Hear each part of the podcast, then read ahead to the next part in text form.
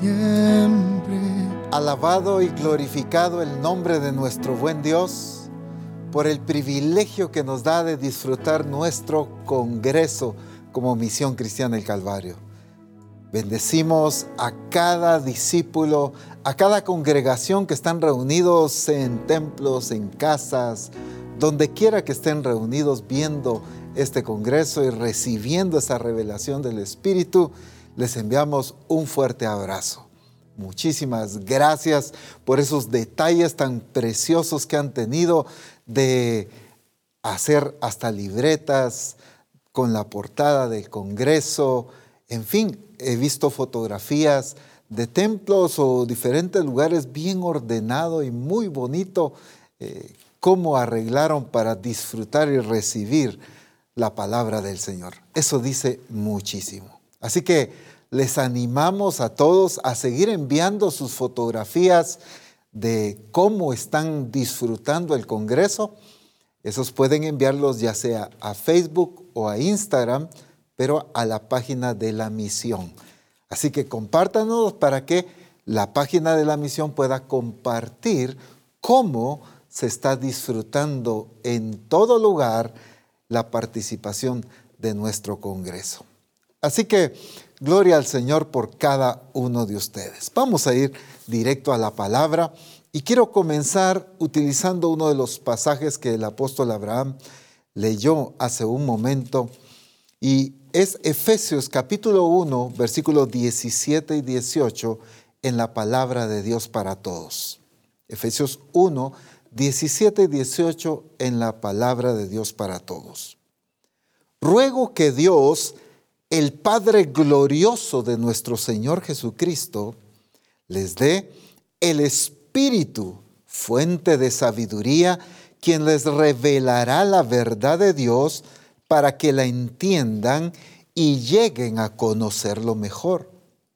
Pido que Dios les abra la mente, y presten atención a esto, pido que Dios les abra la mente para que vean y sepan lo que Él tiene preparado para la gente que Él ha llamado.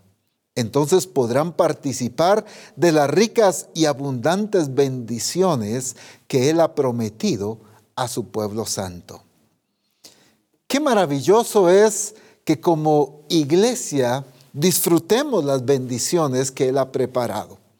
Toda su gloria, su plan y todo el beneficio y la riqueza de la presencia y del propósito de Dios para la vida de sus hijos. Qué hermosos que lo disfrutemos. Para eso Dios nos ha bendecido. Pero hay pasos aquí, como ya se nos explicó, que son indispensables para poder disfrutar esa bendición. Ya el apóstol Abraham hizo mucho énfasis acerca de la necesidad de que sea el Espíritu Santo quien revele. Es indispensable que el Espíritu Santo sea quien nos revele el entendimiento de lo que el Señor está diciendo. No se trata entonces, como ya se nos dijo, de un entendimiento lógico, de razonar o de la inteligencia humana para captar lo que Dios quiere que hagamos. Definitivamente esto tiene que ver con el Espíritu Santo. Pero quiero resaltar esta parte en la que hice énfasis al leerlo y es, pido que Dios les abra la mente para que vean y por supuesto y sepan lo que Él tiene preparado para que vean y sepan. Qué interesante que dice que abra la mente para que vean. Recordemos que el proceso y el trabajo es la obra del Espíritu Santo. Es el Espíritu Santo revelando.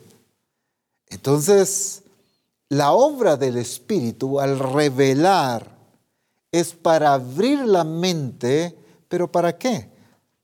Es fácil entender la parte de saber cuando lo relacionamos con mente. Pero relacionar mente con ver, regularmente pues es más fácil relacionar los ojos con ver. Pero aquí el Señor está diciendo, Dios, pido que Dios les abra la mente para que vean. porque no se trata de entender el plan de Dios y la revelación de Dios. Voy a utilizar esta palabra el día de hoy, la visión de Dios con ojos humanos, sino con el entendimiento, por supuesto, la sabiduría espiritual, el entendimiento espiritual que da el Espíritu Santo. Y entonces la obra del Señor es abrir nuestra mente para que podamos ver. Si una iglesia no es capaz de ver a Dios, de ver lo que Él está haciendo y ver hacia dónde se dirige, será una iglesia que entonces camine sin visión, que se desenvuelva, pero sin la visión de Dios. El Señor nos ha estado hablando mucho de edificar y entendemos la responsabilidad como iglesia de edificar, pero es necesario entender la visión de los edificadores. Y precisamente esto es lo que trabaja el Señor en su iglesia a través del Espíritu Santo, para que podamos ver. Quiero utilizar dos pasajes, no voy a profundizar tanto en ellos, solo quiero mencionarlos para seguir poniendo este fundamento, porque hoy quiero enfatizar mucho acerca de la visión de los edificadores. La visión de los edificadores, pero quiero poner aún este fundamento. Segunda Corintios eh, capítulo 5, versículo 7, solo lo menciono, el apóstol Pablo hace una referencia. Porque por fe andamos, no por vista. Y aquí viene lo que quiero resaltar. Cuando vemos en Hechos capítulo 9 la conversión de Saulo, encontramos una experiencia donde Saulo va persiguiendo a la iglesia. Él está muy determinado y déjenme explicarlo de esta manera. Él tiene una visión clara, errónea, pero clara para él. Religiosa, pero clara para él. El apóstol Pablo está persiguiendo la visión que él tiene. Y es más, está persiguiendo una visión con pasión, él estaba apasionado, la estaba persiguiendo con determinación. Si nosotros analizáramos estas características nada más, pudiéramos aprobar la visión que estaba aplicando Saulo en su vida. Muy determinado, disciplinado, entregado, apasionado por lo que había entendido que debía hacer. Y entonces él está persiguiendo a la iglesia con tal determinación, porque esa era la visión que él tenía. Meter a la cárcel o incluso dar muerte a los cristianos. Entonces aquí pasa esto tan hermoso cuando el Señor se le revela y le dice, Saulo, Saulo, ¿por qué me persigues? Dura cosa te es dar cosas contra el aguijón. Pasa algo en esta experiencia de la revelación de Cristo a la vida de Saulo. Y es que después de que él ve el resplandor y todo, él queda ciego durante tres días. Porque la visión que él estaba persiguiendo era una visión basado en religiosidad, por lo tanto, en razonamiento humano. Voy a decirlo de esta manera. La visión que Saulo, aunque apasionadamente y aunque determinadamente la estaba persiguiendo, era una visión que su fundamento estaba en lo que sus ojos habían visto, en lo que su razonamiento había entendido, en lo que su lógica había comprendido. Lo que se le había enseñado religiosamente. Entonces, él está encerrado y determinado en cumplir esa visión que él tenía. Cuando la experiencia con Cristo, entonces lo que hace es hacerlo reaccionar a él del error en el que se encontraba. El Señor Jesús utiliza una forma peculiar con él, no es que tiene que pasar con todos, pero en él utiliza una forma peculiar para enseñarnos un principio importante hoy. Lo deja ciego durante tres días para quitarle, y voy a usar esta expresión, para quitarle su visión natural para que Saulo se pudiera concentrar en la visión espiritual que se le estaba revelando. Lo que ahora Saulo estaba conociendo ya no era por un entendimiento, razonamiento humano, sino por la revelación de Jesucristo a su vida y a su corazón. Ya no era lo aprendido desde una perspectiva de escuela como lo que pasaba en la religión. Ya no era lo recibido nada más y lo lógico, lo analizado que había comprendido él. Él estaba en contra de la iglesia porque según él estaba glorificando a Dios, como lo relata más adelante.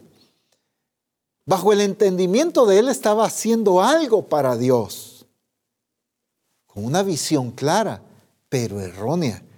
No era la visión de Dios, era la visión que la lógica, la religiosidad, el razonamiento le habían dado. Y entonces Dios necesita quitarle su visión natural para darle una visión espiritual.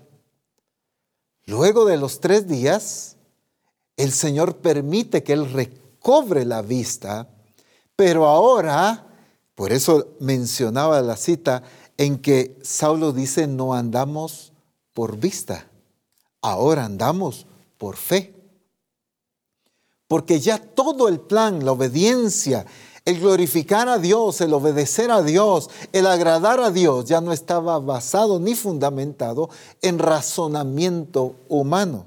Ya no estaba basado en lo que sus ojos estaban viendo, sino ahora en lo que la fe estaba viendo. La visión había cambiado en, en Saulo, ahora en Pablo, porque ya no estaba determinado por el razonamiento, ni el aprendizaje, ni el conocimiento o sabiduría humana. Por eso dice él, fariseo de fariseos, circuncidado al octavo día. Él era un conocedor, preparado a los pies de Gamaliel, dicho en nuestro lenguaje hoy, en la mejor universidad había estudiado, se había capacitado. Entonces él tenía una inteligencia y una sabiduría humana muy desarrollada. Pero el Señor necesita como resetear ese entendimiento, esa visión, para cambiar totalmente la comprensión con la que él se estaba desenvolviendo, que era una visión fundamentada en razonamiento y en lógica. Él necesitaba ahora comprender las cosas que el Espíritu Santo le estaba revelando a él. Si nos damos cuenta, todo lo que vemos a partir de ese momento en el apóstol Pablo es pura revelación. Esto nos lo reveló el Espíritu. Esto es la revelación. El Padre me permitió ver a su Hijo y aprender de él, dice todo fue por revelación, mientras que el actuar anterior, todo era por aprendizaje, era por lógica, era por vista, ahora era por fe.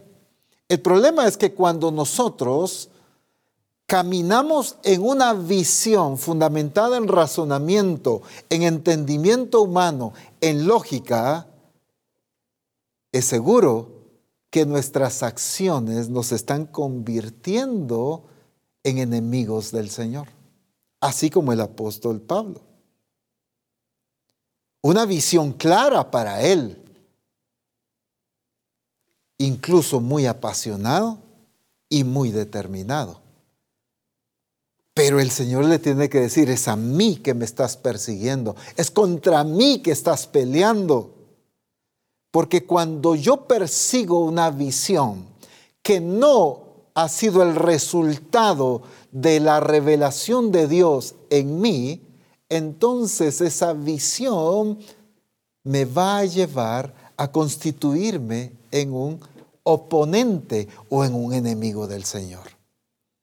Quizá estaré persiguiendo o actuando en contra del propósito de Dios. Aunque yo digo, pero mire, yo tengo una visión clara, pero mire, le estoy echando ganas, lo estoy haciendo apasionadamente, pero mire qué determinación, qué disciplina la que tengo por obedecer a la visión que he entendido. Y ahí está el problema. La visión que Saulo tenía antes era lo que él había entendido por la religiosidad la visión que el apóstol Pablo nos demuestra y evidencia es una visión recibida por revelación.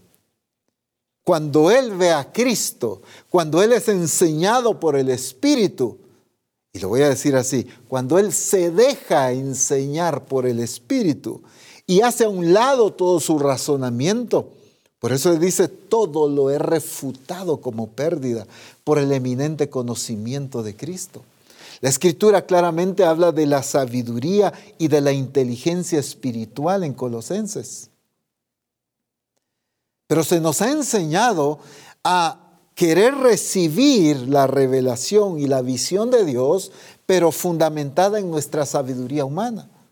Y aquellos que comprenden bastante, que la captan, de primas a primeras, qué tremendo, ay, pero yo como no estudié, pero yo como no he sido preparado, pero mire, es que yo ni siquiera sé leer, a mí me cuesta comprender, porque creemos que la visión de Dios se entiende por sabiduría y entendimiento humano.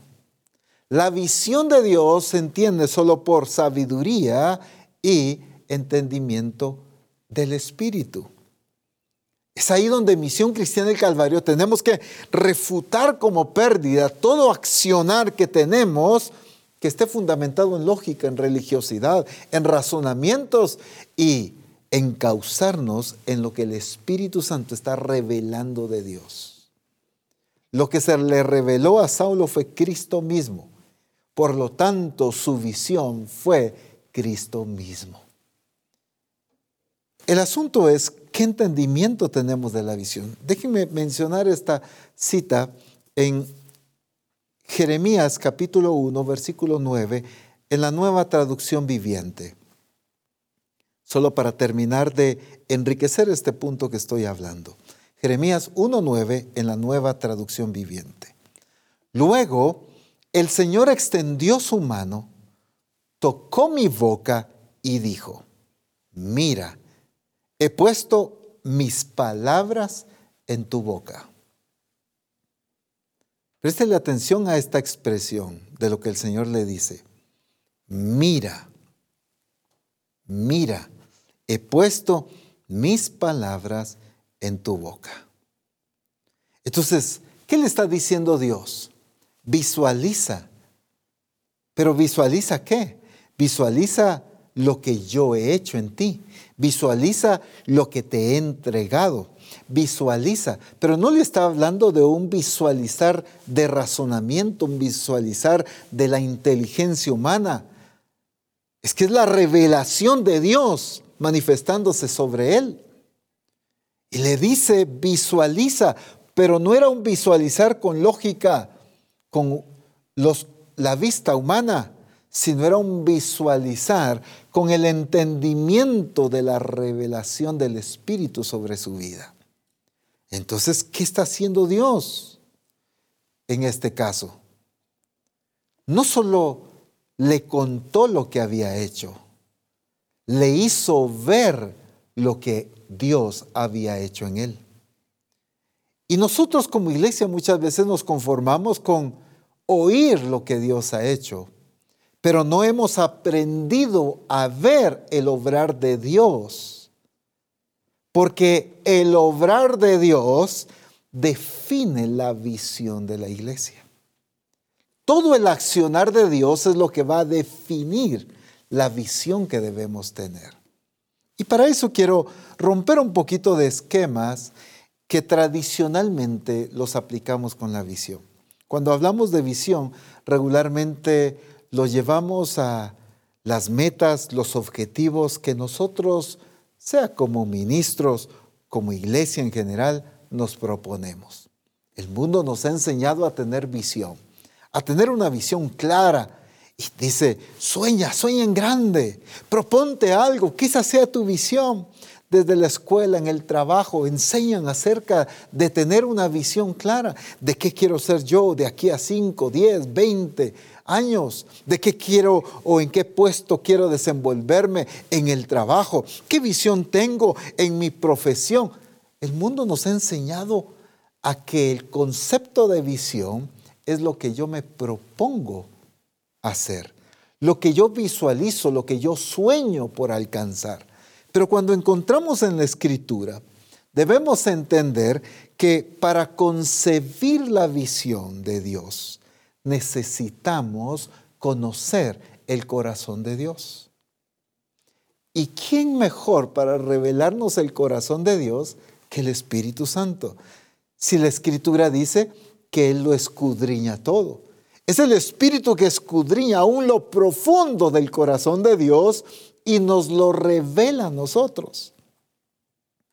Por eso es que la iglesia no puede tener una visión clara tratando de proponerse metas ella misma. Un ministro, un pastor que se está proponiendo metas en sí mismo, creyendo que esa es la visión de Dios y no entendiendo que son sus propios sueños, no vamos a glorificar al Señor. Porque lo único que glorifica a Dios es entender la visión que Él mismo está revelando. Y las acciones de Dios demuestran, corroboran y evidencian la visión que Él quiere que nosotros tengamos. Y entonces, con esta base, entendimiento de que el Espíritu Santo y el deseo de Dios es que nosotros visualicemos, pero no un visualizar humano, no es con estos ojos, sino es con el Espíritu. Es lo que el Espíritu Santo nos va a revelar a nosotros, es lo que nosotros debemos entender como la visión. Es fácil como misión cristiana del Calvario decir, no, yo conozco la visión, es establecer el reino de Dios en la tierra. Yo conozco nuestra visión, puedo mandar a hacer stickers, puedo mandar a hacer playeras, gorras, hasta tazas con que digan establecer el reino de Dios en la tierra y creer que porque tengo llena la casa con esos eh, cuadros, eh, playeras y todo, entender la visión. Pero ¿Será que la visión que Dios está dando, yo la estoy razonando? ¿Yo la estoy entendiendo humanamente o estoy permitiendo que el Espíritu revele esa visión a mi corazón? Por eso no solo se trata de lo que Él nos ha dado, sino que visualicemos las acciones de Dios en Misión Cristiana del Calvario. Misión Cristiana del Calvario tiene que ser experta en conocer el obrar de Dios, ver a Dios para entender su visión, para entender su objetivo, ver lo que Dios está haciendo.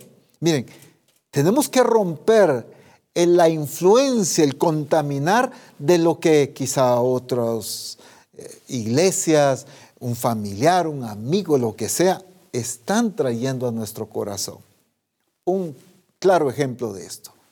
Surge la pandemia y durante un buen tiempo se cerraron los templos y las reuniones empezaron a ser virtuales.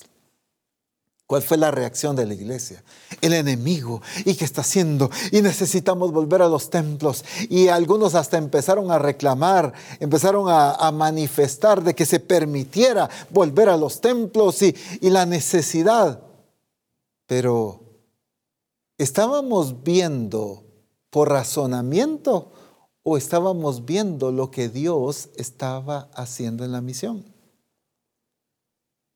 Y allí está el conflicto, en que nosotros nos dejamos llevar por la presión, lo que otras iglesias, lo que otros ministros, lo que oímos eh, por la radio, por la televisión, lo que vimos en el internet y empezamos a dirigir nuestras acciones por lo que vemos.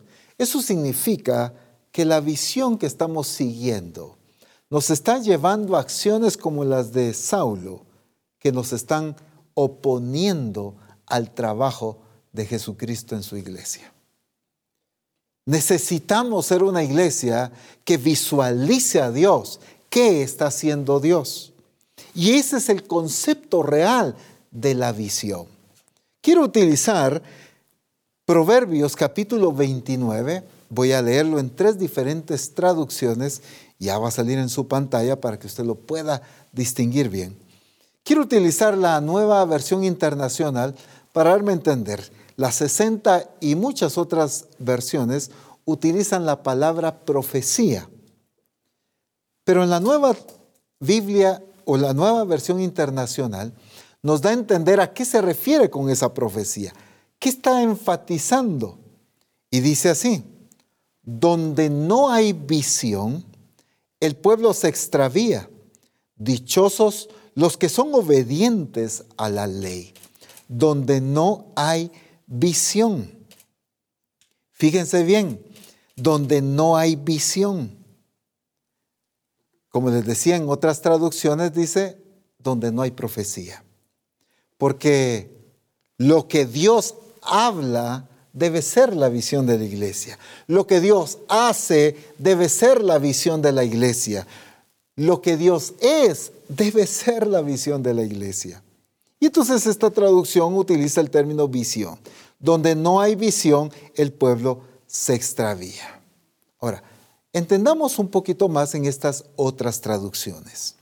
En la message dice de esta manera, si la gente no puede ver lo que Dios está haciendo, mire cuál es la consecuencia tropiezan consigo mismos, pero cuando prestan atención a lo que Él revela, son muy bendecidos. Leámoslo nuevamente, por favor. Préstele atención, disfrute la, la palabra. Si la gente no puede ver lo que Dios está haciendo, tropiezan consigo mismos. Pero cuando prestan atención a lo que Él revela, son muy bendecidos. Qué maravillosa la escritura y qué precioso es deleitarnos en este entendimiento que el Espíritu Santo nos da. Cuando prestan atención a lo que Él revela. No está hablando de oír las prédicas nada más. Está hablando de lo que Dios está revelando a su iglesia y no revela solo a través de las prédicas, sino revela a través de las acciones de Dios en medio de nosotros. El asunto es que todavía caminamos por vista en lugar de caminar por fe. En lugar de visualizar la manifestación de Dios, todavía seguimos limitados a las cosas que vemos. Pero no entendemos que la verdadera énfasis o enfoque que debemos tener como iglesia se centra en lo que dice la primera parte de este pasaje. Ver lo que Dios está haciendo. Cuando una iglesia no ve lo que Dios está haciendo, tropieza consigo mismo. No estamos hablando de esas teofanías, manifestaciones visibles como el ejemplo que el apóstol nos ponía de Abraham. No, necesitamos ser una iglesia, y no estoy hablándole a los ministros nada más, sino una iglesia en su totalidad, que seamos capaces de ver a Dios, de ver su obrar, de ver su manifestación, de ver su intención, su trabajo, hacia dónde apunta, hacia dónde nos está llevando y encauzando en sus acciones. Porque lo que Dios hace es lo que define la visión que la iglesia debe hacer. ¿A qué me refiero? Porque nosotros nos proponemos, en el concepto erróneo, nos proponemos tener nuestra visión como iglesia. Algunos decimos, bueno, nuestra visión es ser mil este año. Nuestra visión es ser cinco mil. Nuestra visión es construir un templo más grande. Nuestra visión es esto, lo que sea. Nosotros nos proponemos una visión y el obrar de Dios está apuntando hacia objetivos distintos. Y entonces nosotros, al enfocarnos en la visión, déjeme ponerle comillas, que nosotros nos propusimos, nos estamos oponiendo a la visión de Dios. Por eso es que la visión de la iglesia no debe estar enfocados en sueños pastorales, en anhelos de congregaciones, sino la visión de Dios debe estar enfocado en las acciones de Dios. ¿Qué está haciendo Dios para que nos ayude a entender hacia dónde nos está dirigiendo Él. Cuando yo entiendo las acciones de Dios, va a ser más fácil que yo pueda caminar en pos de lo que Él se ha propuesto hacer. Entonces, ¿qué define la visión de una iglesia? La visión de un hijo de Dios, la visión de un ministro, la visión de toda la congregación. Pues el obrar de Dios. Cuando no hay visión, el pueblo se desenfrena. Y en esta traducción dice, si la gente no puede ver a Dios o lo que Dios está haciendo, esa es la visión, lo que Dios está haciendo, ver lo que Dios está haciendo, ver lo que se propuso.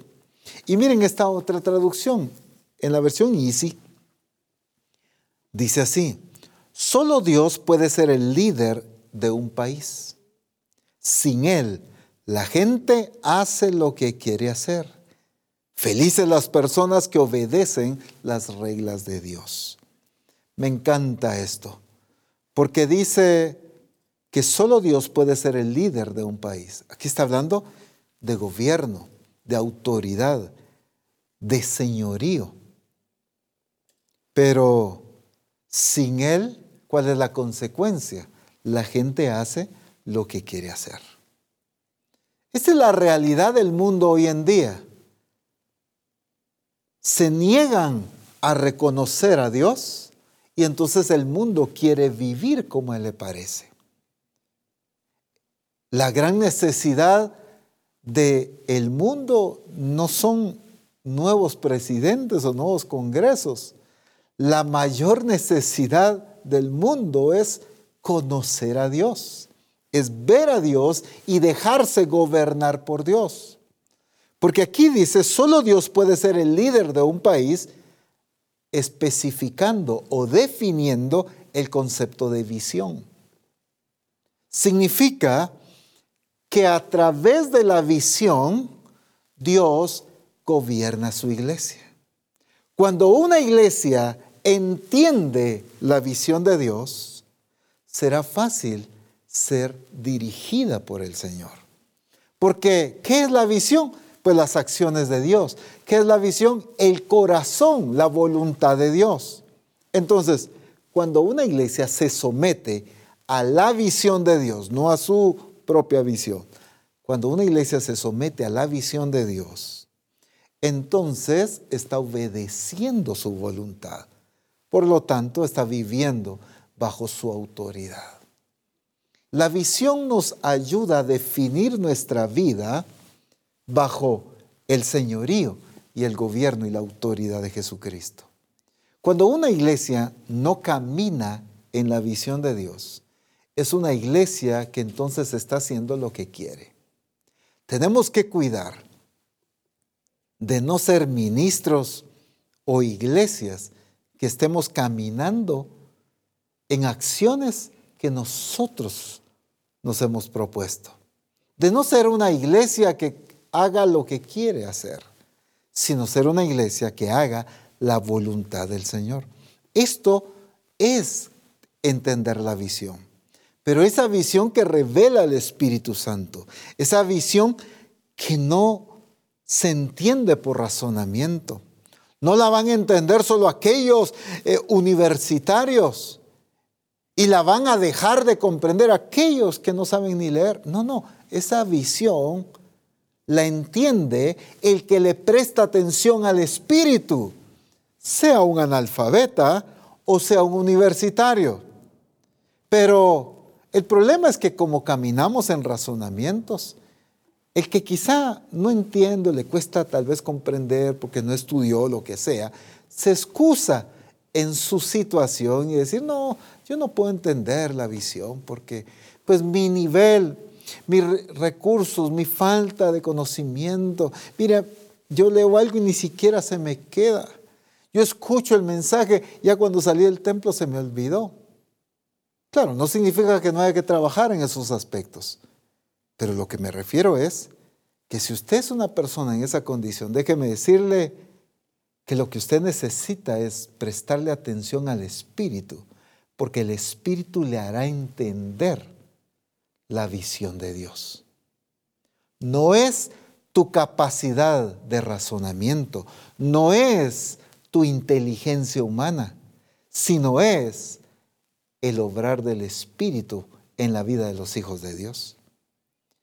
Es que aquel que tiene mucha capacidad humanamente, mucha sabiduría y conocimiento humano, que quizás se graduó de la universidad, eh, es muy preparado, ha recibido tantos cursos, baja la guardia porque cree que porque es muy inteligente en lo humano, así lo será en entender la visión de Dios. Podrá entender las palabras y como lo dice la escritura, el significado de las palabras, pero no necesariamente entender el corazón de Dios. ¿Cuánta gente profesional ha pasado por Misión Cristiana del Calvario? Ha escuchado los mensajes y los pueden repetir a exactitud, porque su razonamiento, su inteligencia humana es muy avanzada, está muy desarrollada. Y captan, pueden repetir las palabras, entienden el significado de las palabras, mas no entienden el objetivo del Espíritu. Y entonces terminan haciendo cosas que no eran la voluntad de Dios. Terminan incluso separándose, yéndose de, de, la misión. Terminan desobedeciendo a Dios. ¿Pero qué pasó? ¿Qué pasó con este ingeniero? ¿Qué pasó con este doctor? ¿Qué pasó con este profesional? ¿Qué pasó con aquel hermano que era muy inteligente, que comprendía? Porque creen que la visión de Dios se entiende por capacidad humana. La visión de Dios se entiende por la revelación que el Espíritu da. Así que ni el que es muy inteligente humanamente, ni el que tal vez se considera poco inteligente, sino es del que presta atención al Espíritu Santo y se deja enseñar por el Espíritu Santo.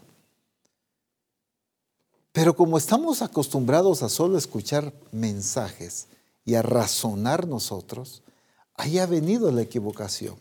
Y estamos caminando en visiones, pero no la visión de Dios. Porque la visión de Dios tiene que ver con este entendimiento que leíamos en Proverbios. Tiene que ver con lo que Dios está haciendo y tiene que ver con el regir de Dios a la vida de su iglesia.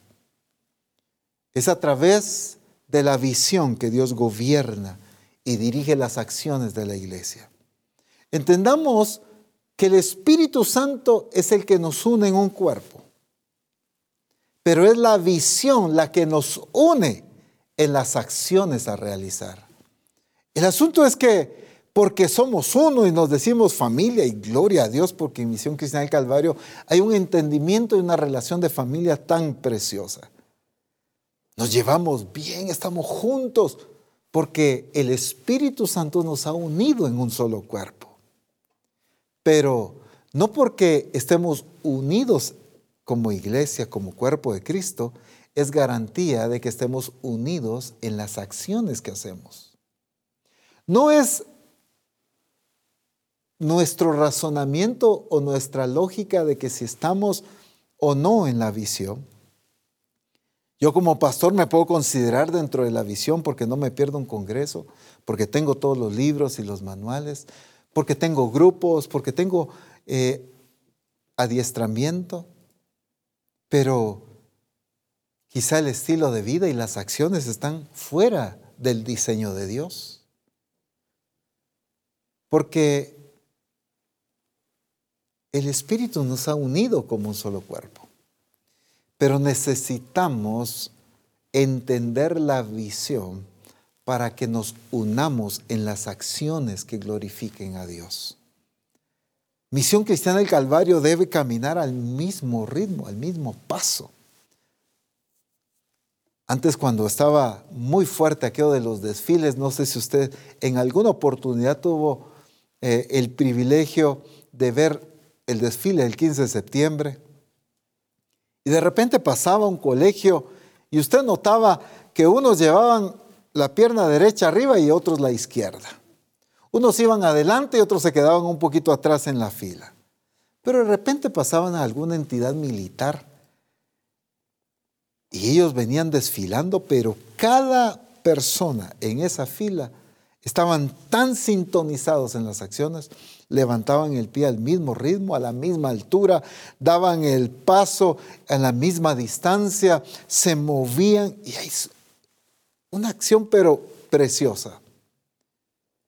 Pueden estar unidos por el evento, pero aquí había una unidad distinta y era la unidad de las acciones. Y no como aquellos colegios que están unidos en el evento del desfile, pero cada uno de los alumnos tiene una acción distinta. Camina a su ritmo, hace lo que quiere, se distrae.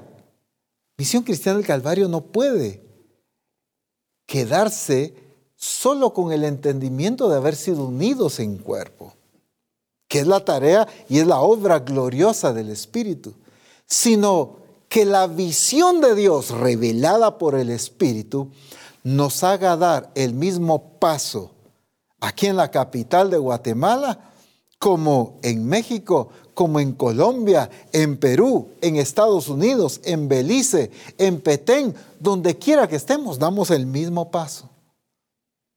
Levantamos el pie a la misma altura. ¿Qué estoy diciendo? haciendo exactamente las acciones que vemos a Dios hacer. ¿Dónde estuvo el secreto? Voy a decir así. El secreto ya revelado, pero ¿dónde estuvo el secreto del éxito de la manifestación de Cristo aquí en la tierra? En que todo lo que él hacía y todo lo que decía era porque lo había visto y lo había oído del Padre. Jesús tenía clara su visión. La visión de Cristo eran las acciones del Padre. Y por eso pudo redimir, por eso pudo evidenciar misericordia y fidelidad y paciencia y todo lo demás. Porque lo que Cristo estaba visualizando era las acciones del Padre. Mientras más claro visualicemos a Dios, más clara serán las acciones acorde a la visión que Dios nos ha entregado.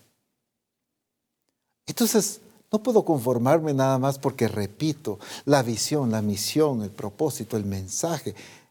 No, puedo conformarme solo porque me lo sé de memoria, porque entiendo y en cada prédica quizá lo puedo repetir, establecer el reino de Dios en la tierra. Y hermanos, establecer el reino de Dios en la tierra. Oh, yo ya entiendo cuál es la visión. Necesitamos que el Espíritu Santo sea quien nos revele para que caminemos bajo el gobierno y la autoridad de Jesucristo. Pero ¿cuál es la evidencia? Haciendo exactamente la visión que Él ha revelado. Mm, jamás podremos decir que somos una iglesia bajo el gobierno del Espíritu si cada congregación, cada ministro hace lo que quiere. No podemos decir que vivimos bajo la autoridad de Jesucristo si yo hago y vivo como quiero. La evidencia de que estamos bajo la autoridad de Cristo y bajo su señorío es que caminamos en lo que vemos hacer a Dios. Hacemos las acciones de Dios porque entendemos que esa es la visión. Por lo tanto, la visión no, es, no tiene que ver con nuestros sueños, la visión de Dios, la visión para la iglesia, para un ministro, sino tiene que ver con las acciones de Dios. Quiero ponerles otro ejemplo, el caso de Abraham. En Génesis capítulo 13, versículos 14 al 18, dice así, voy a hacer énfasis en tres expresiones ahí. Y Jehová dijo a Abraham, después que Lot se apartó de él, alza ahora tus ojos y mira desde el lugar donde estás hacia el norte y el sur, y al oriente y al occidente. Porque toda la tierra que ves, que dice, la daré. Fíjese, ahí está resaltado, la daré a ti y a tu descendencia para siempre. Y haré tu descendencia como el polvo de la tierra, que si alguno puede contar el polvo de la tierra, también tu descendencia será contada. Levántate, ve por la tierra a lo largo de ella y a su ancho, porque a ti la daré. Abraham, pues removiendo su tienda, vino y moró en el encinar de Manré, que está en Hebrón, y edificó ahí altar a Jehová. Se habla mucho de Abraham, un hombre entendiendo la visión, con una visión clara y que Dios le había revelado esta visión. Jamás la escritura nos habla de un Abraham que platicó con Sara y se propusieron, a ver Sara, ¿cuántos hijos tenemos? A ver, pensemos, anhelemos, pensemos en grande, Sara. ¿Cuántos anhelás vos? Ah, yo tantos. No, yo anhelo más, Sara. Pues anhelemos más aún, creámosle a Dios. Y así hoy en día las iglesias se proponen su visión. Estos puro sentimiento, esto es pura emoción, esto es puro razonamiento. Aquí la visión que Abraham pudo concebir se fundamentó en las acciones de Dios. Por eso decía, la daré y haré y a ti la daré. Las partes que estaban resaltadas ahí. Porque lo que Dios estaba revelando era su accionar, lo que él se había propuesto hacer en la vida de Abraham. Por lo tanto, la visión de Misión Cristiana del Calvario tiene que ser, entender por revelación del Espíritu lo que Dios se ha propuesto hacer por medio de Misión Cristiana del Calvario en las naciones. No es lo que yo anhelo que Dios haga, no es lo que yo imagino que Dios haga, no es lo que yo supongo, muchas veces decimos, no, es que, mira, a mí me encantaría esto, yo sé que Dios lo va a hacer y yo entiendo, y Dios dijo que Dios haría. No, ¿en qué momento cambiamos del que se me ocurrió al que Dios dijo que así haría? No sé en qué momento, pero se vuelve muy frecuente en que convertimos el se me ocurrió en que Dios dijo, en que anhelo en que Dios dijo, cuando no es así sino es lo que el Espíritu revela. Esa es la visión. Lo que Dios le está llevando a Abraham, las estrellas, el polvo, la arena, todo esto que le hizo ver, solo era para que entendiera las acciones de Dios. La visión no eran las estrellas, la visión no era la arena del mar, no era el polvo de la tierra. La visión ni siquiera era toda esa tierra que él estaba viendo. La visión es, yo la daré, yo te la entregaré, yo haré. Esa era la visión. Por eso es que cuando Dios le pide el hijo, Abraham le cree a Dios. Estaba tan seguro de que Dios cumpliría su promesa y que Dios era capaz de levantar a Isaac aún de entre los muertos. Porque su visión no era la tierra por poseer. Su visión era que Dios se la iba a dar. Su visión era que Dios iba a actuar. Por lo tanto, entendamos que la visión tiene que ver con las acciones de Dios. No es lo mismo visión que ambición. Y hoy hemos confundido mucho la ambición y le hemos llamado visión. Las iglesias o los ministros ambicionamos algo, ambicionamos una cantidad determinada de discípulos, ambicionamos un templo, ambicionamos esto, ambicionamos lo otro. Pero ¿es la visión de Dios o es la ambición de nosotros? Cuando es la ambición nuestra, nosotros movemos cielo, tierra y mar para lograr que suceda. Y entonces todas las acciones de la iglesia van enfocadas en lograr lo que yo un día soñé, lo que un día me propuse, lo que un día eh, anhelamos como congregación. Pero cuando la visión es lo que Dios se propuso, lo que nos corresponde a nosotros es creer y obedecer, nada más. Hay una gran diferencia. Lo explico de una manera que se ha dado mucho en medio nuestro y en todos lados. Bueno, yo como pastor digo, bueno, me propongo construir un templo grande. Y entonces, como es mi deseo, como es mi ambición, como es mi anhelo, todas las acciones de la iglesia las convierto en lograr aquello que estoy ambicionando por lograr las ventas, el trabajo de los grupos, el trabajo de los discipuladores, todo está apuntando hacia eso, hacia eso. Y lo logramos, decimos, Dios nos ha bendecido y todo. Pero ¿fue logro de mi ambición o fue el obrar de Dios? Yo no veo aquí a Abraham ambicionando las tierras.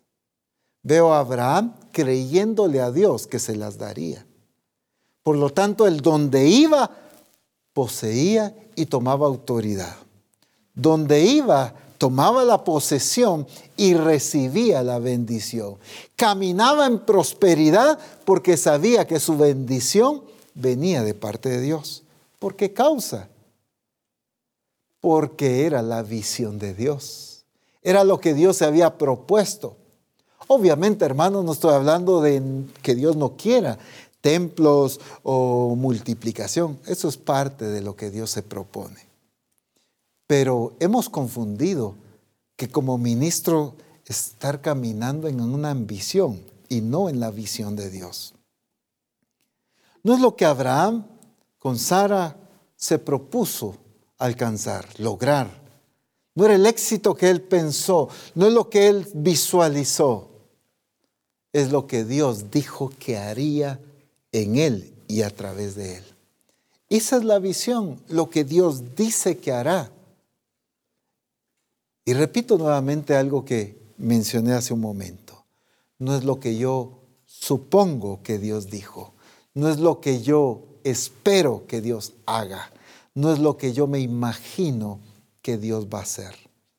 Ahí está la equivocación en muchos discípulos en que hemos entendido mal el concepto de visión y nos hemos enfocado en lo que ambicionamos en lo que anhelamos como resultado de lo que nos propusimos un día.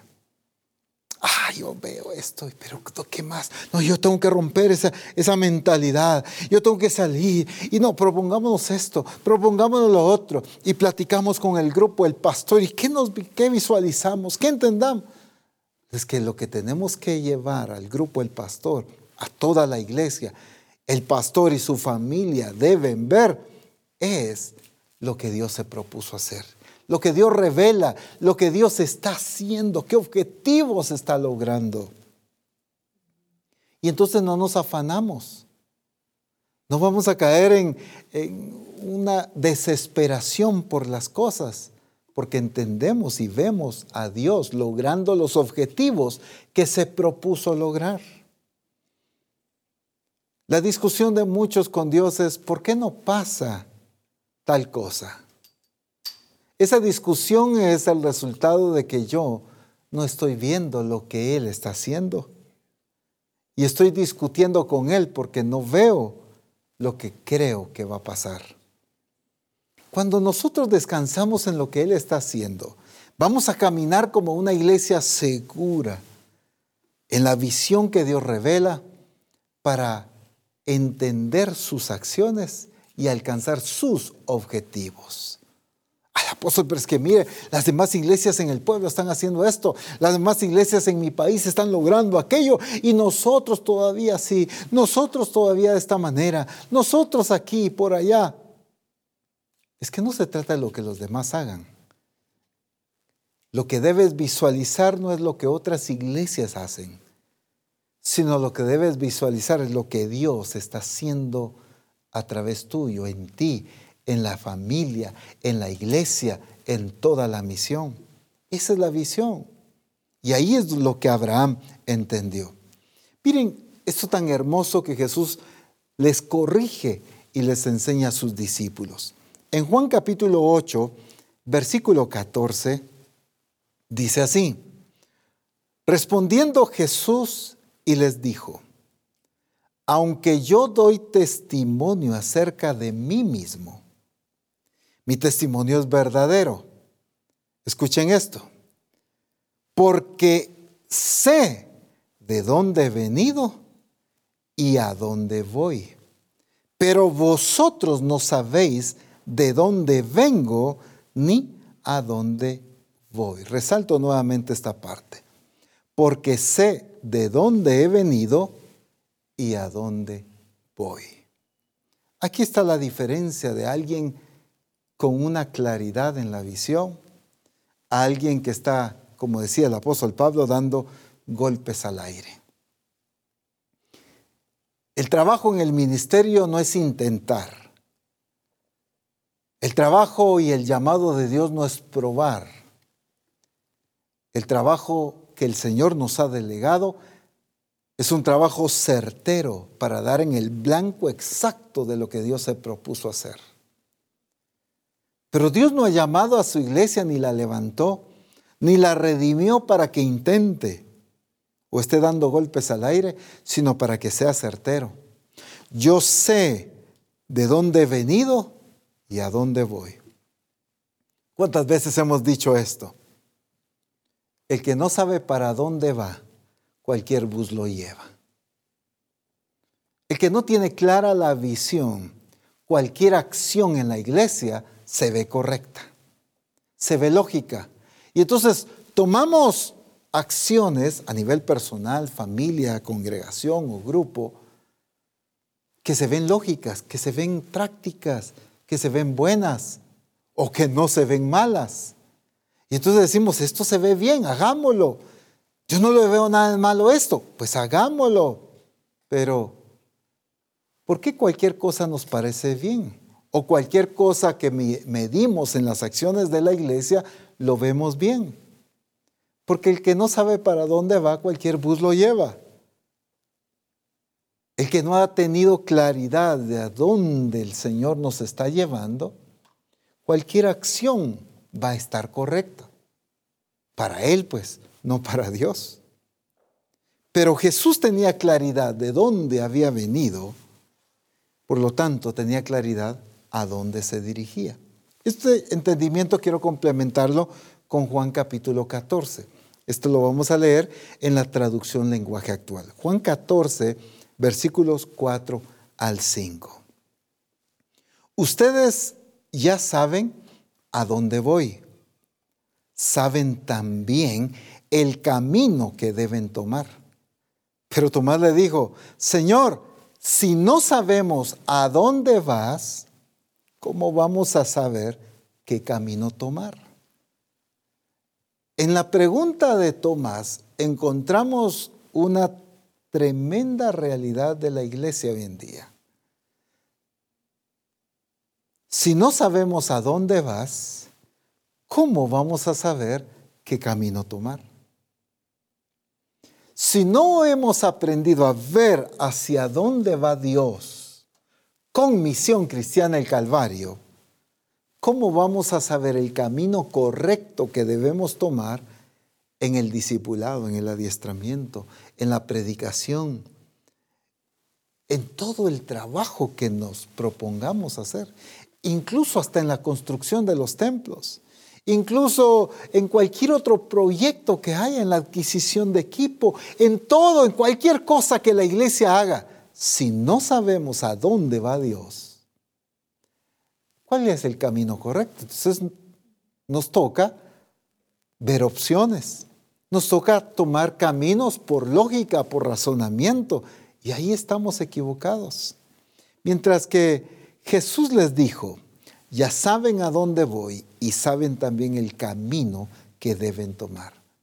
Solo la iglesia que sabe a dónde va el Señor es la iglesia que tendrá certeza en el camino que debe tomar. O sea, prácticamente ellos le están diciendo, Señor, muéstranos a dónde vas y así vamos a conocer el camino. Jesús les muestra, en el contexto de lo que estamos leyendo, les muestra la meta, el camino, el objetivo que es el Padre. Yo voy al Padre. Y se pone Él como el camino para llegar al Padre. Es que cuando tengo claridad a dónde debo ir, voy a entender correctamente el camino que debo tomar. Imagínense que dijéramos hoy, hermano o ministro, como fuere, reunámonos el día mañana, miércoles. Muy bien, ¿a qué horas, apóstol? A cualquier hora. está bien, apóstol. ¿Dónde nos reunimos? En cualquier restaurante. ¿Usted cree que se va a concretar la reunión o no? Pues definitivamente no, porque ni él ni yo sabemos ni la hora ni el lugar a donde debemos llegar. Una iglesia sin visión clara no va a estar dando en el blanco exacto. Por eso es que cualquier predicación suena bien. El día domingo, el día martes o viernes, jueves, como fuera. Cualquier predicación, cualquier trabajo de discipulado, cualquier enseñanza que demos va a estar bien si tomamos la palabra. Pero si entendemos hacia dónde va el Espíritu Santo, hacia dónde va el Señor, vamos a entender con claridad incluso hasta lo que se necesita predicar ese día, esa semana, ese mes, porque sabemos hacia dónde va el Señor. Las acciones de la iglesia. Aquí estamos hablando de todo, desde predicaciones, discipulados, adiestramientos, todo. Aquí estamos hablando de cualquier actividad que se programe. Todo debe ir enfocado en cumplir lo que Dios se propuso hacer. Es que cuando tenemos clara la visión, no hay lugar a decisiones personales. Mientras mayor claridad hay de la visión, menos riesgo habrá de que yo esté poniendo mi voluntad en las cosas que estoy haciendo. Pero digámoslo al revés, mientras menos claridad hay en la visión de Dios, entonces va a haber más oportunidad a decisiones personales. Y lastimosamente ahí es donde hemos estado caminando con muchas decisiones personales, con muchas intenciones, asegurándonos a nosotros mismos de que la visión la que es, es la que tenemos clara, es la correcta. Corremos en pos de eso que hemos entendido y quizá nos hallamos en la misma posición de un Saulo, persiguiendo objetivos contrarios a los deseos del Señor.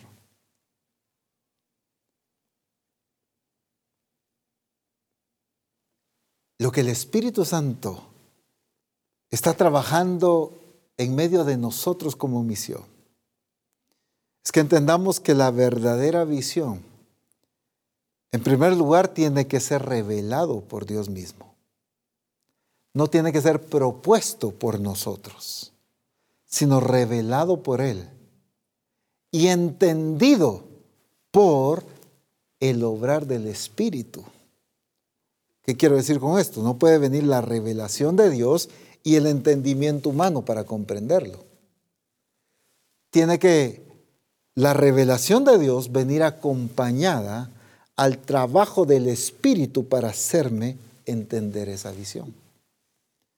Así que mis amados hermanos, hoy rompemos todo esquema y como ya el Espíritu Santo ha obrado y el Señor se propuso darnos espíritu de revelación, espíritu de sabiduría y espíritu de conocimiento de Él. Por lo tanto, ahora prestemos atención a esa revelación y refutemos todo entendimiento, razonamiento, sabiduría humana para poder comprender lo que Dios está haciendo. Determinémonos a ver a Dios manifestándose, obrando en medio de misión cristiana el Calvario, porque Él no ha dejado de obrar. Pero por distraernos en lo que esperamos que suceda, hemos dejado de ver las acciones de Dios. Y entonces nos centramos y nos enfocamos en que estamos bien o nos podemos ir al otro extremo en que sentir que estamos mal. Pero, ¿qué es lo que Dios está haciendo? Eso es lo que debe definirse. Si yo como pastor de la sede central me enfoco en lo que las demás iglesias están haciendo, me pudiera frustrar porque no tenemos templo hasta el día de hoy. Tres años sin templo. Pero como estamos viendo lo que Dios está haciendo, nos estamos gozando y deleitando. Porque Dios está logrando sus objetivos. Al final no son los míos, no son de toda la iglesia, son los de Él. Y lo que nos corresponde es visualizar sus acciones, es ver sus objetivos, para que nosotros caminemos en base a las acciones de Dios. Nuestros deseos sea esas acciones de Dios. Nuestros anhelos y nuestra visión sea alcanzar aquello que Dios se propuso lograr. Todas las iglesias corriendo y afanadas ahorita con las reuniones cuando el Señor está haciendo algo peculiar en la misión. La misión va a alcanzar naciones de forma virtual también. Y nosotros queremos seguir viendo el esquema religioso del cual el Espíritu Santo nos está sacando. Y nosotros volvemos a caer al sistema cuando el Espíritu Santo nos quiere enseñar, no que trabajemos sin templo permanentemente, eso es obvio.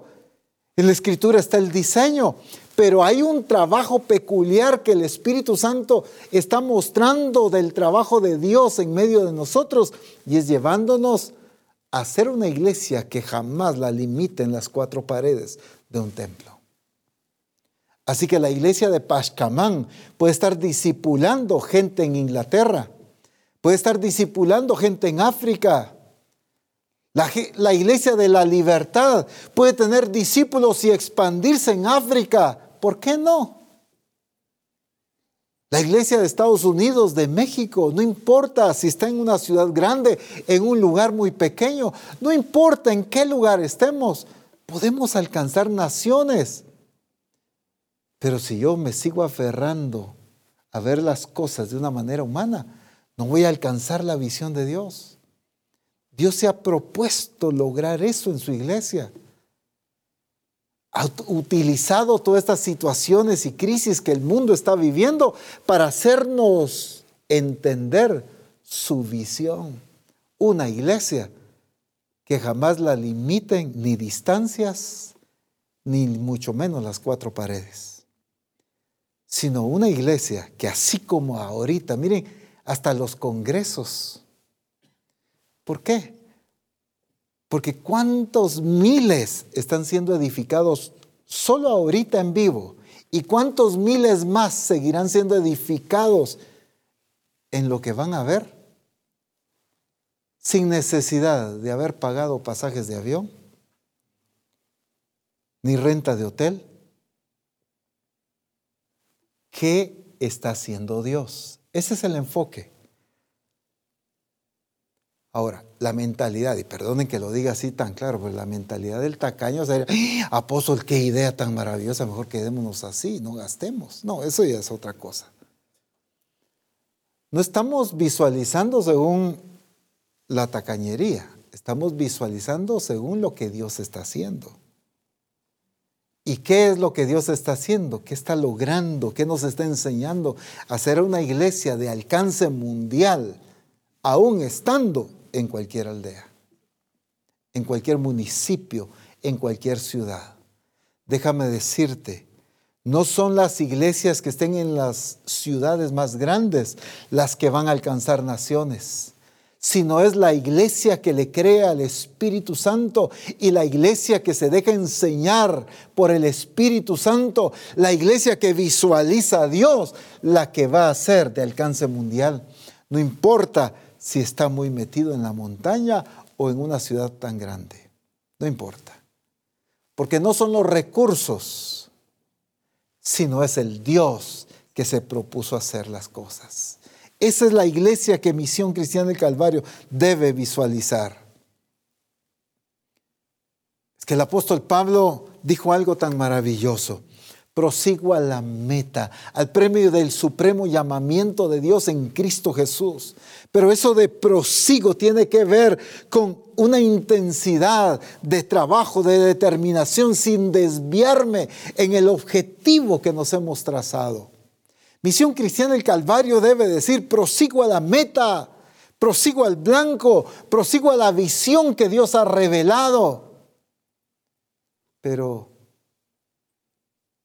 ¿cómo hemos caminado hasta el día de hoy? Quizá por vista y no por fe. Pero el Espíritu Santo quiere que caminemos por fe y no por vista. Quiero declarar este pasaje en la Escritura que hace días el Señor me inquietó con esto. Solo présteme atención a lo que voy a leer. En Amós 8:11 dice así, aquí vienen días, dice Jehová el Señor en los cuales enviaré hambre a la tierra, no hambre de pan, ni de sed de agua, sino de oír la palabra de Jehová. Misión Cristiana del Calvario hemos entrado a esta etapa donde Dios está permitiendo cosas a nivel mundial que están sacudiendo literalmente las naciones para que se despierte esa hambre y sed de escuchar la palabra de Dios. Para eso nos está preparando, porque esto que el Señor ha profetizado y ha declarado es lo que el Señor hará a través de Misión Cristiana del Calvario. Las naciones tendrán hambre de escuchar la palabra y tú estarás listo para compartirlo. Si es tomando un avión, tomando un bus o conectándote en alguna plataforma a través de internet, no importa. Pero las naciones escucharán la palabra y la revelación de Dios. Porque vienen días, dice Jehová el Señor, en los cuales enviaré hambre a la tierra Dios lo declaró. Así que esto es una realidad. Enviaré hambre a la tierra. No hambre de pan ni sed de agua, sino de oír la palabra de Jehová. Oremos. Padre glorioso. Es el tiempo de que toda misión cristiana del Calvario veamos a ti, veamos tus acciones. Y que nuestras acciones como ministros o como iglesia sean el reflejo de lo que hemos visto hacer de ti. Lo que tú estás haciendo, lo que tú estás logrando. Padre, hoy por la revelación de tu Espíritu en el nombre glorioso de Cristo. Que nos hagas ver tus acciones y que el Espíritu nos revele el corazón del Padre para que Misión Cristiana del Calvario camine en pos de la visión de Dios. Hacemos a un lado nuestras visiones. Hacemos a un lado los sueños, las metas, los objetivos que nosotros pusimos en lugar de la visión de Dios. Déjame decirte, iglesia o ministro, no es lo que tú te propusiste hacer ni lograr. Es lo que Dios se determinó a hacer en ti. Por lo tanto, en el nombre poderoso de Cristo, glorificamos al Señor por su obra tan hermosa y por la manifestación de su Espíritu en cada discípulo ahí donde estamos el día de hoy. No importa el lugar donde estás escuchando esta palabra. Lo que importa es la acción del Espíritu Santo, que así como está obrando aquí, lo está haciendo allí. Por un momento, si quieres levantar tus manos, pero glorifica a Dios. Adoremos al Señor ahí, exaltándolo por su obra perfecta en medio de nosotros. Eso es, aleluya. Glorifica su nombre, exáltalo. Misión Cristiana del Calvario, glorifica a Dios.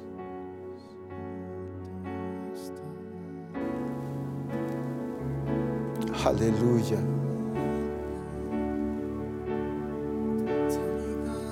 Bendito el nombre de Jesús.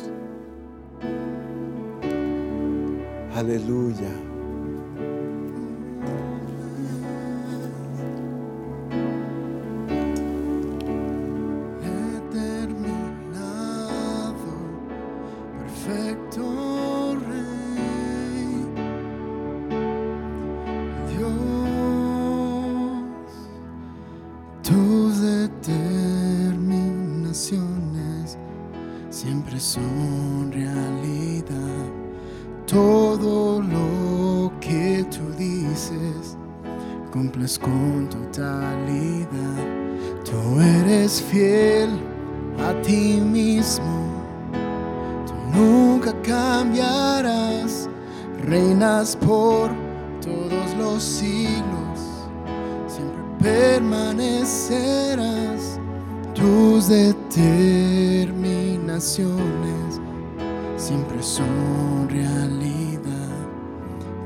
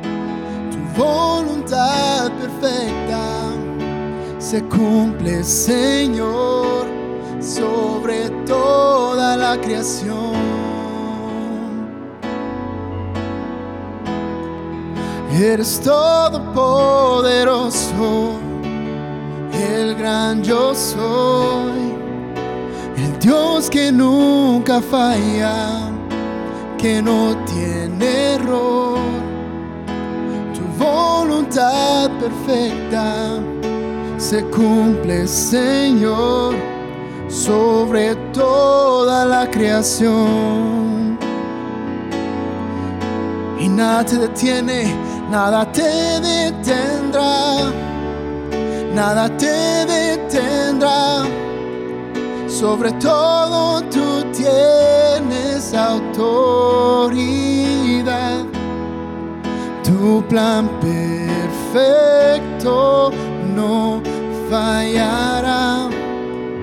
Tu plan perfecto no fallará y nada te detendrá, nada te detendrá. Sobre todo tú tienes autoridad. Plan perfecto no fallará. Tu plan perfecto no fallará. Eres todopoderoso, el gran yo soy, el Dios que nunca falla, que no tiene error. Voluntad perfecta se cumple, Señor, sobre toda la creación.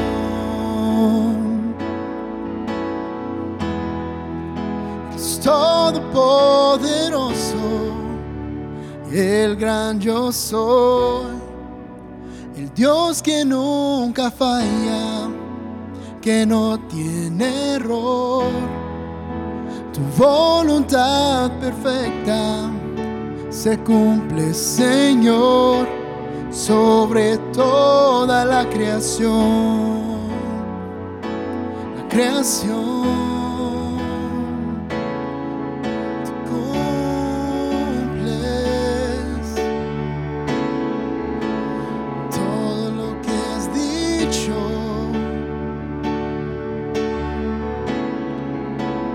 Desde el principio.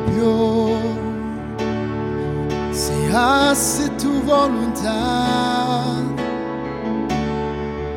se hace lo que deseas, como tú dirás y como tú has dicho desde siempre,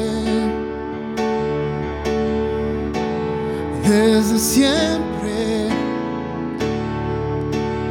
perfecto. perfecto en ejecutar tus decisiones, determinado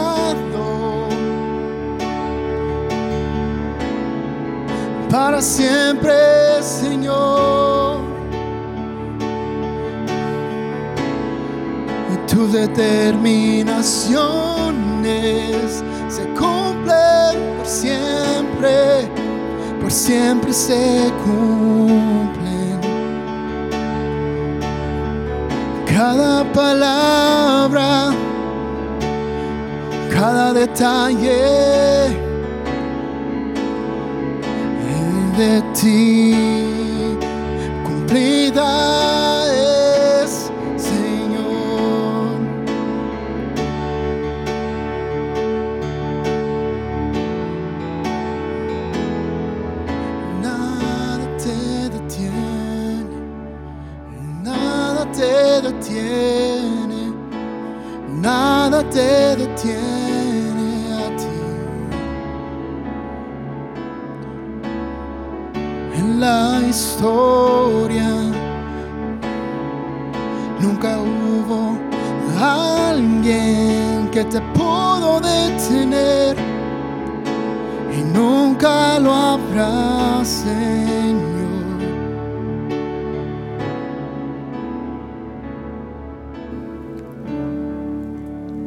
fácil es entender que nada detiene a Dios, no solo porque creemos y entendemos la verdad de las escrituras, sino lo fácil es ver que a Cristo nada lo detuvo.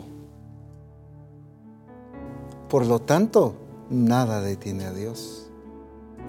Así debe decirse de la iglesia. Que el mundo vea con facilidad que nada detiene a Dios. Porque nada detiene a Misión Cristiana el Calvario de alcanzar lo que Dios está haciendo en medio de nosotros. Que el Padre sea glorificado en todo a través de una iglesia que entiende por medio de la revelación del Espíritu el corazón de Dios y las acciones de Dios. Dios les bendiga. Disfruten su tiempo de almuerzo. Si están ahí reunidos como congregación o como familia, pues comenten, alimentense de lo que el Señor ya ha estado hablando y sigan enriqueciendo esta palabra. Pero sobre todo, sigan poniendo atención al Espíritu Santo en sus vidas. Así que después de este tiempo de almuerzo, pues seguiremos nuestro congreso como el programa lo dice. Les bendigo, un fuerte abrazo, amada familia, y que el Señor siga glorificándose en cada uno de ustedes. Bendiciones.